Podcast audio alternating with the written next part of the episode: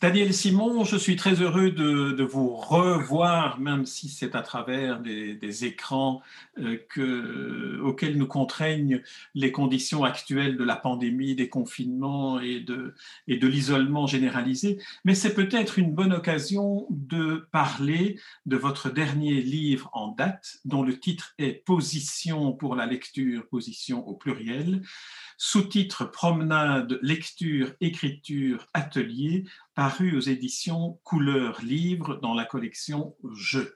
La collection Jeux est une collection qui fait parler à la première personne du singulier et c'est un peu à, ce, à cet exercice-là que vous êtes livré dans ce livre qui pour moi, dans cette euh, lecture que, que j'en fais aujourd'hui, je l'avais lu déjà il y a plusieurs mois. Et vous avez fait et je l'ai relu. Magnifique. Et, je, je l'ai relu depuis lors, et il me semble qu'on pourrait cette fois-ci l'aborder à travers certains genres littéraires qui y apparaissent. Je vais en identifier quelques-uns, et puis on va entrer dans le détail. Des aphorismes, des nouvelles, des conseils, des constats, et puis alors une invitation à prendre le train. Je propose qu'on commence par l'invitation à prendre le train, et que vous me disiez en quoi le train est un allié de la lecture. Je venais de parler il y a quelques minutes avec euh, un ami écrivain euh, de haut vol, Kenan Gorgun. Et je lui disais, tu ne te rends pas compte à quel point dans ma génération, le cinéma, la littérature, etc., et notre éducation européenne s'est appuyée sur le train. Nous avons été sur le sol européen. Et puis, nous avons vu euh, une génération qui est passée d'un hamburger bar à un autre hamburger bar, 3000 euh, km plus loin. Je caricature parce que, comme le disait euh, Thomas Bernard, il faut toujours exagérer pour se faire comprendre. Et, et puis, je vois que revient le train il y a des promotions pour, pour la jeunesse et le train, etc. Et de plus en plus, il y a des, plus jeunes qui me disent à quel point ils aiment le train. On parle de retour des wagons-lits, etc. Et le train, c'est bon, la prose du transsibérien pour ceux qui, qui aiment Sandra, mais c'est aussi la lenteur de l'avance, c'est-à-dire la vie. Passer de Bruxelles à Tokyo en 16 heures, profondément m'inquiète, m'inquiète parce que mon corps n'est pas, n'est pas nécessairement fait pour ça. Et donc, le train me permet, alors vous me direz, c'est difficile d'aller à Tokyo en train. Bon, bon. Mais c'est une image, évidemment. Et donc, le train a en permanence été, pour moi, un des fils rouges européens. Alors, moi, je ne vous dirais pas que le, le train euh, d'aller de, Belgique à Tokyo est, est, une démarche impossible. Au contraire, je vous dirais que c'est une démarche qui est plus longue, plus lente et qui permet, et là, euh, j'aimerais que vous réagissiez sur ça, qui permet aussi d'être au niveau du sol, c'est-à-dire de pouvoir regarder par la fenêtre et de pouvoir en même temps lire et se plonger dans un autre univers qui ne nous appartient pas et que la lecture peut stimuler, notamment les livres d'aventure que vous évoquez magnifiquement dans, dans votre livre. C'est peut-être ça que j'ai mal dit, cher Jean euh, c'est, être au niveau du sol nous permet d'en décoller, parce que l'on ne sait pas décoller si on n'est pas sur le sol. Et donc, la lecture dans le train, tous ceux qui aiment lire, on le sait que c'est l'enfance et l'adolescence qui les ont, qui les ont formés. Bien. Et après, c'est un travail, c'est un apprentissage, c'est quelque chose qui est plus difficile si on n'a pas eu ce, goût-là. Et le train, même si je ne le prenais pas systématiquement, mais les films de l'époque, la littérature de l'époque, euh, Tolstoï, euh, les films euh, des années 60, 70, 80, me montrent des trains tout le temps. Et donc, je me suis dit, le train, et puis il y a les, trains de la Shoah. Moi, je n'oublie pas que chaque fois que j'entends un train qui, passe derrière euh, ma cuisine à Scarbeck, il y a un frémissement qui me rappelle le bruit terrible de, de, de, Nuit et brouillard. Nuit et brouillard. Hein et euh, je ne veux pas jouer le tragique, je dis simplement, c'est inscrit dans l'audition de la scansion de la lecture, le train. Vous avez évoqué Blaise Sandrard et, la prose du transsibérien. Euh, là, on pourrait peut-être essayer d'entrer à partir du train, mais aussi à partir des lectures de héros, même si dans le cas d'espèce, c'est l'auteur, Blaise Sandrard, qui est un héros de ses propres aventures qu'il réinvente. Euh, on pourrait évoquer et la poésie du train, mais sortir aussi du train maintenant pour entrer dans ce que sont les livres pour l'adolescent que vous avez été, c'est-à-dire l'adolescent dans la génération des années 50, euh, 60, que représentait à ce moment-là la lecture, et notamment la lecture de livres que l'on dit aujourd'hui de littérature populaire? Échapper à la coercition, échapper à l'effondrement de la liberté. Et quand euh, les années 68, 70 ce sont là, on n'a pas été aux barricades, etc. Mais on a senti une sorte d'essoufflement du vieux monde et la littérature était un gage de liberté. Je pense à, tellement de livres, à tellement de livres. Alors, vous en citez quelques-uns dans, dans, dans, dans, votre, dans votre ouvrage Position de, de, la lecture. Alors, je vais vous les remettre en mémoire. Euh, Bob Moran, euh, un personnage, bien sûr, ici les personnages, James Bond, Harry Dixon, Fantomas, Arsène Lupin, Sherlock Holmes, Le Comte de Monte Cristo, Les Misérables. Donc, tous ces livres-là sont des livres qui nous parlent à notre génération, parce que nous sommes la même génération. Ils sont formateurs. Ils sont formateurs et qui, et qui euh, ne peuvent pas être remplacés par des livres pour adolescents. Qu'est-ce que je veux dire Je veux dire que j'ai défendu l'idée, et, peu importe si on n'est pas d'accord avec moi, évidemment, c'est le propos de, de, la confrontation. Je ne dis pas le débat, hein, euh, la confrontation, c'est que euh, les livres qui ont besoin d'un qualificatif ne font pas partie de la littérature générale. Euh, littérature pour enfants, littérature pour adolescents, littérature, ce sont des littératures absolument exceptionnelles mais qui ont une fonction sociale très précise. Faire entrer dans le corps social, terminer l'élevage, pardon, l'éducation, pardon, l'apprenant. Je suis un peu ironique parce que nous sommes dans une époque de, déficience de, de, vocabulaire de ce point de vue-là. Et donc, tous les livres qui sont faits pour euh, des gens qui ont besoin d'apprendre sont pour moi parmi les plus importants. Mais quand je parlais de la littérature, je disais, et je défends cette idée par rapport à tous mes concitoyens, et les Européens, et les autres habitants du monde, c'est que le livre de littérature est une invention européenne. Et il est empreint d'une profonde laïcité. C'est-à-dire, il n'a rien à voir avec le pouvoir, avec le religieux, avec la morale il est là, non pas contre, c'est très simple d'être contre, il suffit de reconnaître pour être contre, mais il est là, comme on dit en politique quand ils ne font pas, un pas de côté. Ils sont un peu de travers. Et, euh, la littérature m'a appris, et j'ai appris euh, pendant des années à essayer de transmettre ça. Atelier d'écriture, cours, etc. Édition et puis mes propres livres, j'essaie de transmettre, c'est euh, écrire ce qu'on appelle la littérature, c'est écrire de l'inattendu. C'est pas écrire de l'attendu. Euh, l'attendu, il, est nécessaire. La citoyenneté dépasse la littérature. La littérature a une fonction qui est en train de disparaître. Euh, elle est remplacée par d'autres type de récit narratif. Mais elle ne va pas disparaître. Mais je dis que pour le moment, la littérature est, dans, euh, une sorte de, vague assez difficile. Euh, le, le, moi, le narcissisme l'emporte, etc. Mais c'est pas grave. Je me souviens d'une très vieille dame qui était dans un, un atelier d'écriture que, que j'animais, très vieille, c'est passé 90 ans. Avant, on est une, dame âgée. C'était une très vieille dame. Et elle me dit, Monsieur Simon, c'est la dernière fois qu'elle venait à mon atelier, ne vous inquiétez pas. Si jamais ça disparaît, si on en a besoin, on le réinventera. Je trouvais ça magnifique. Mmh. C'est très beau, c'est très beau.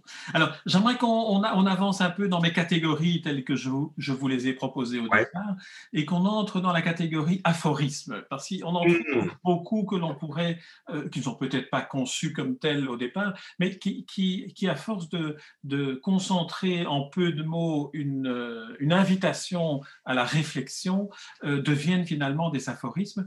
Et alors, il y en a une qui m'a beaucoup, un aphorisme qui m'a beaucoup séduit, c'est celui dans lequel vous décrivez un peu une, une des façons que vous avez d'aborder le livre, c'est-à-dire euh, par le hasard des entrées euh, que vous vous donnez. Alors vous écrivez la littérature prise au dépourvu, c'est de cette manière-là de lire, la littérature prise au dépourvu m'excite tellement plus que cette littérature de l'entre-soi qui pullule, littérature de 5 à 7, littérature de mercerie, littérature de crématorium.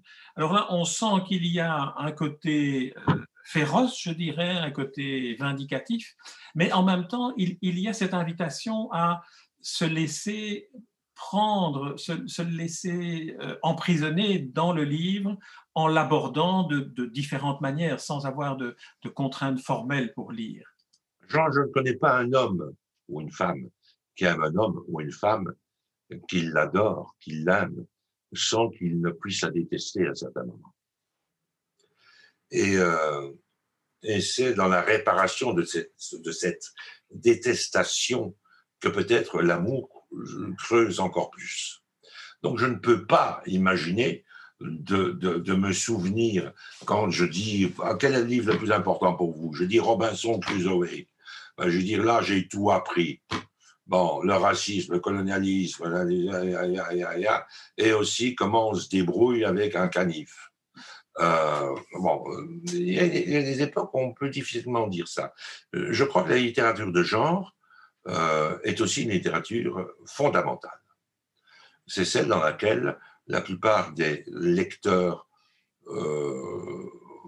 non marathoniens, je dirais, retrouvent des repères dans la, vie dans laquelle ils sont. Moi, je découvre des romans, des romans policiers que je vais lire bientôt, parce que je lis la presse, etc., que je vais lire parce que, ben voilà, euh, quand je lis, je rappelle Kenan Gorgun avec le second disciple, son dernier livre en date, ben, je découvre quand même des, des, drôles de types qui sont euh, des, oh, nous sommes en train d'être perturbés et je, suis, je, je, vais faire comme dans les films, je vais couper et euh, voilà.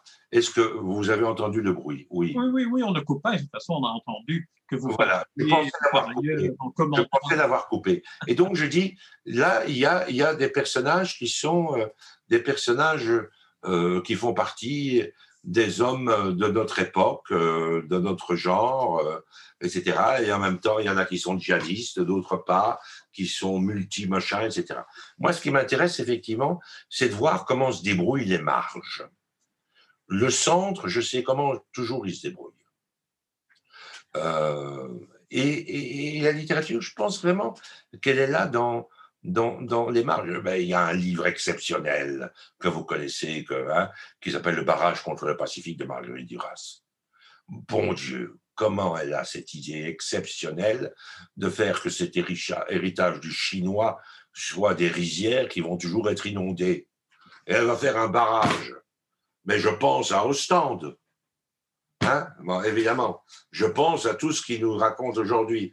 Quand je réécoute, que je relis euh, Black et Mortimer et que j'entends leurs réflexions dans SOS Météor sur euh, les pandémies, je me dis, ça y est, euh, il le racontait, mais il faut pas être un grand un grand clair pour savoir que les pandémies accompagnent les hommes depuis longtemps. Donc la littérature, nous, je réponds à votre question? Oui, mais, peu, euh, peu, importe si vous répondez ou pas. Hein, la, question, la, question, n'est pas importante. Non, non, vous, êtes, vous, êtes, un intervieweur exceptionnel. Je le dis vraiment, vraiment. Parce que votre écoute euh, pointe toujours. Mais, mais, mais euh, la, littérature, moi, moi, ce qui m'a frappé, pourquoi j'ai écrit Position pour la lecture? Parce que j'entends depuis environ 30-40 ans que je travaille comme vous avec différents métiers que nous avons faits, mais toujours au service de cette transmission. Et nous avons des milliers d'amis. Et, euh, et ces milliers d'amis sont ceux qui transmettent toujours cette fameuse lettre dans l'avenir à des gens qu'ils ne connaissent pas. Je pense à Peter Sloterdijk. Et, euh, et il me semble qu'aujourd'hui, il faut défendre cette lettre qui s'appelle littérature et philosophie. Qu'il faut défendre cette lettre et savoir qu'elle n'a aucune utilité immédiate. Elle permet de faire un pas de deux, de se retrouver dans sa chambre quand on a du chagrin, de comprendre pourquoi notre femme nous quitte ou pourquoi notre enfant est malade, pourquoi, etc. etc. La littérature n'est pas un endroit joyeux, c'est un endroit de joie, c'est très différent. Alors, peut-être peut qu'on pourrait euh, élaborer un peu plus dans cette direction-là, mais en évoquant un des points centraux de votre, de votre livre, euh, celui dans lequel vous euh, associez ou dissociez ou identifiez la fracture qui existe entre lecture et écriture, ou plutôt entre écriture et littérature. Il y a une telle profusion d'écrivants aujourd'hui que finalement, la première des victimes collatérales de cette euh, propension à écrire est sans doute la littérature par défaut de lecture. Et là, c'est une démonstration éclairante que vous faites dans votre livre que j'aimerais que vous nous résumiez ici. Écoutez, euh, je connais quelqu'un qui m'a dit à quel point euh, faire des films était passionnant. Et il faisait des films parce qu'il avait acheté une caméra à 7000 euros. Mais ces films n'étaient vus par personne. Et il faisait des films magnifiques. Je les ai vus. Je vois de plus en plus, donc je, les moyens de production sont énormes. Il faut quand même rappeler que l'enseignement obligatoire, c'est 120 ans, quoi. Hein. Euh, et que donc, l'alphabétisation a augmenté, même si l'alphabétisme est toujours un scandale de nos systèmes. Et, euh, et donc la littérature est cet endroit où on dit des choses qu'on ne peut pas dire. Quand dans mes ateliers d'écriture, par exemple, mais ailleurs, quand j'entends quelqu'un qui me le dit, je dis, si tu veux l'écrire, fais autre chose. Parce que ce que tu peux dire, ça sert à rien d'écrire. Qu'est-ce que tu veux dire? Ça veut dire que ce que tu écris était dans le bon entendement. Nous sommes d'accord. Ça fait partie de la circulation sociale dans laquelle nous sommes absolument. Hmm. Nous sommes d'abord soumis à la loi de l'agora. Et nous sommes d'abord soumis à la loi du plus grand nombre respectant les minorités. Et nous sommes d'abord dans le respect euh, de quelque chose qui s'appelle l'humanité. Je ne suis pas sûr que cette phrase soit, soit évidente.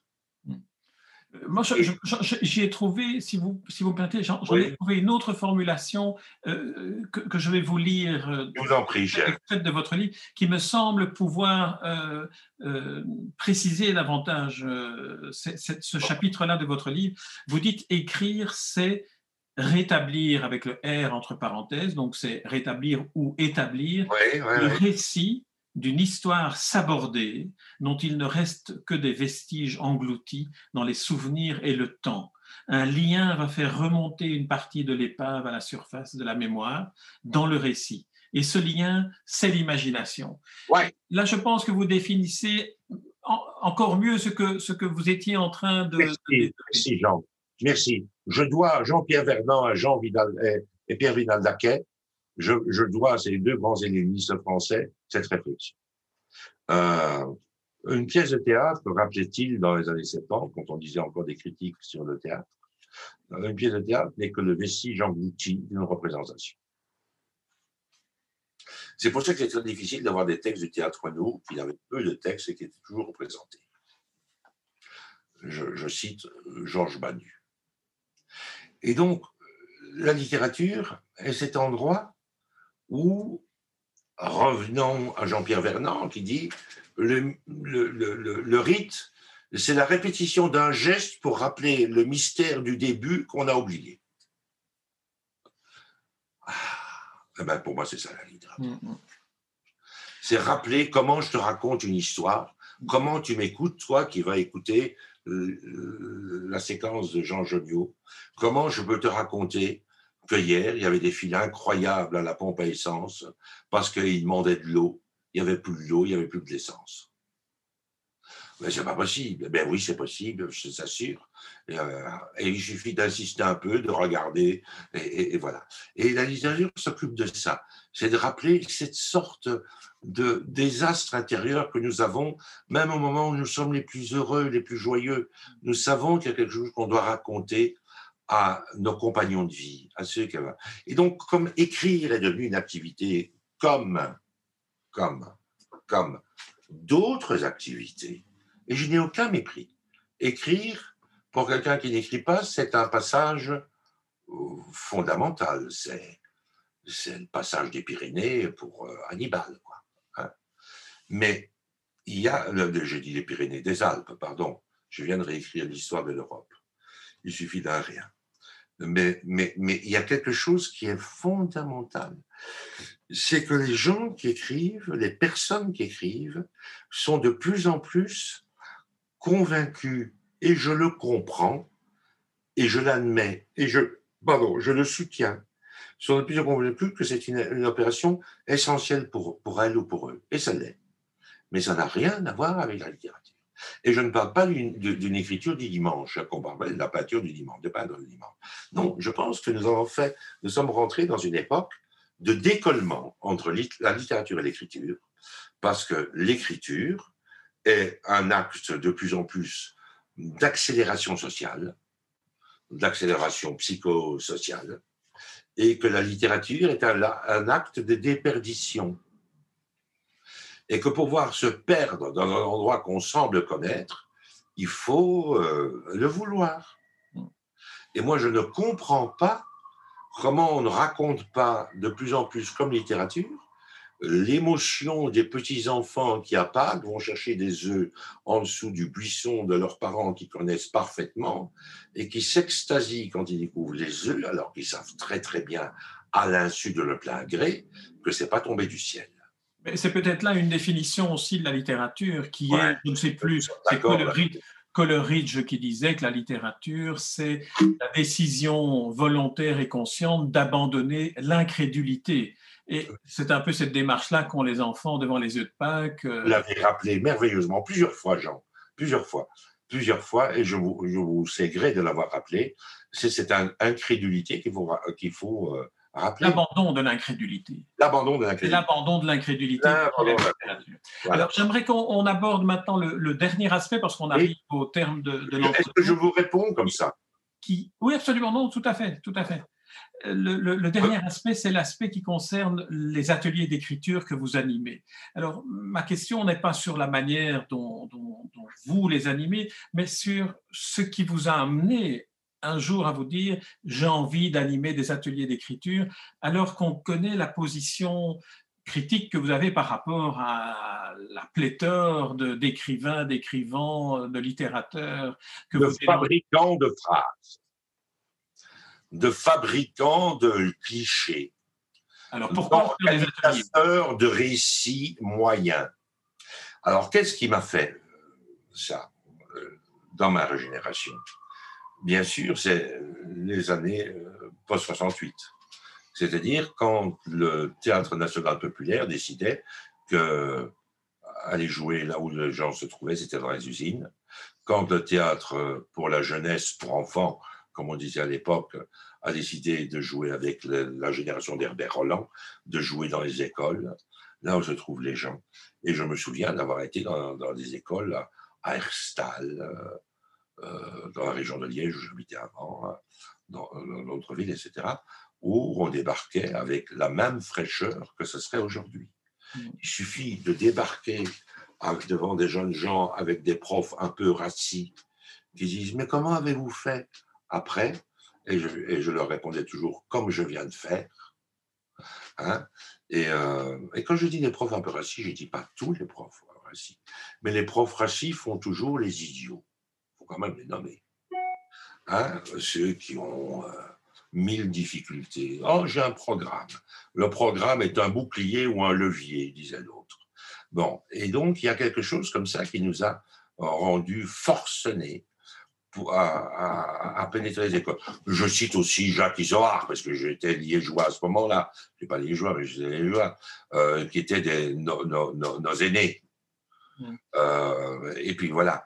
Et euh, qu'en est-il plus spécifiquement des ateliers d'écriture que vous animez aujourd'hui dans, dans, ce ah, aujourd'hui aujourd'hui où on est tellement envahi, entouré d'écrivains C'est la qualité de la ponctuation, le souffle, et ce que tu viens de dire est trop long. Voilà. Donc c'est quelque chose qui est, si tu veux le dire, dis-le, et alors tu peux être fusillé pour ça, et ça c'est ta responsabilité, ce n'est pas la mienne.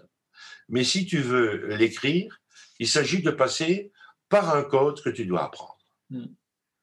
Et ce code, c'est par exemple, si tu répètes trois fois non, non, non, non, non, non, non, non, non, non, non, non, c'est pas juste.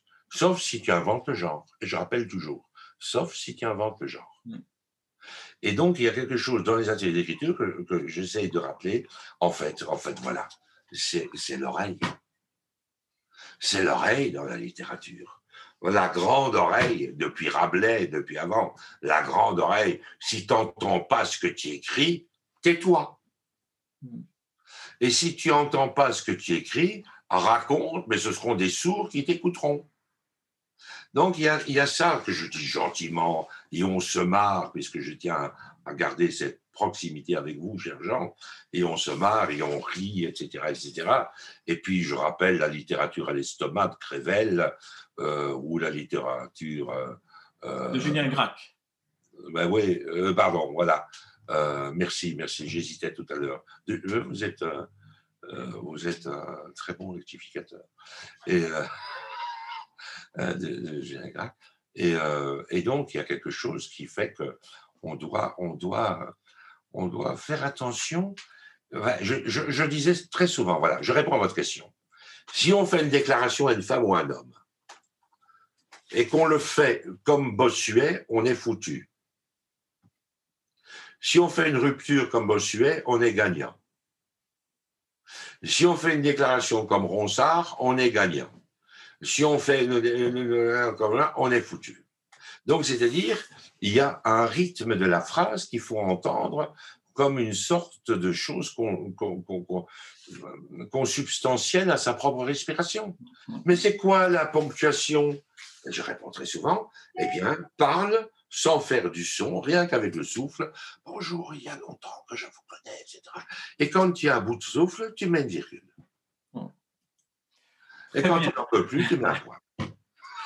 Très bien. Daniel Simon, on est obligé d'arrêter. Euh, je le regrette, Jean Joliot. bien trop long. Mais j'aimerais terminer par une phrase que j'ai adorée, moi qui suis grand-père depuis peu. Ce sont les lectures de l'enfance qui creusent le puits après, ça coule de source. Et je oh. sur cette phrase de vous remercier pour ce très stimulant livre, Position pour la lecture. C'est autant de nouvelles, d'aphorismes, de pensées, de réflexions, mais ça se lit d'une traite et on y revient parce que euh, on l'ouvre n'importe quelle page, on aime, on aime retrouver. Un grand j'essaie de répondre comme ça, mais, mais, je vous remercie pour votre entretien. Merci, merci Daniel Simon, et puis alors à, très bientôt pour le. À très bientôt. Hein.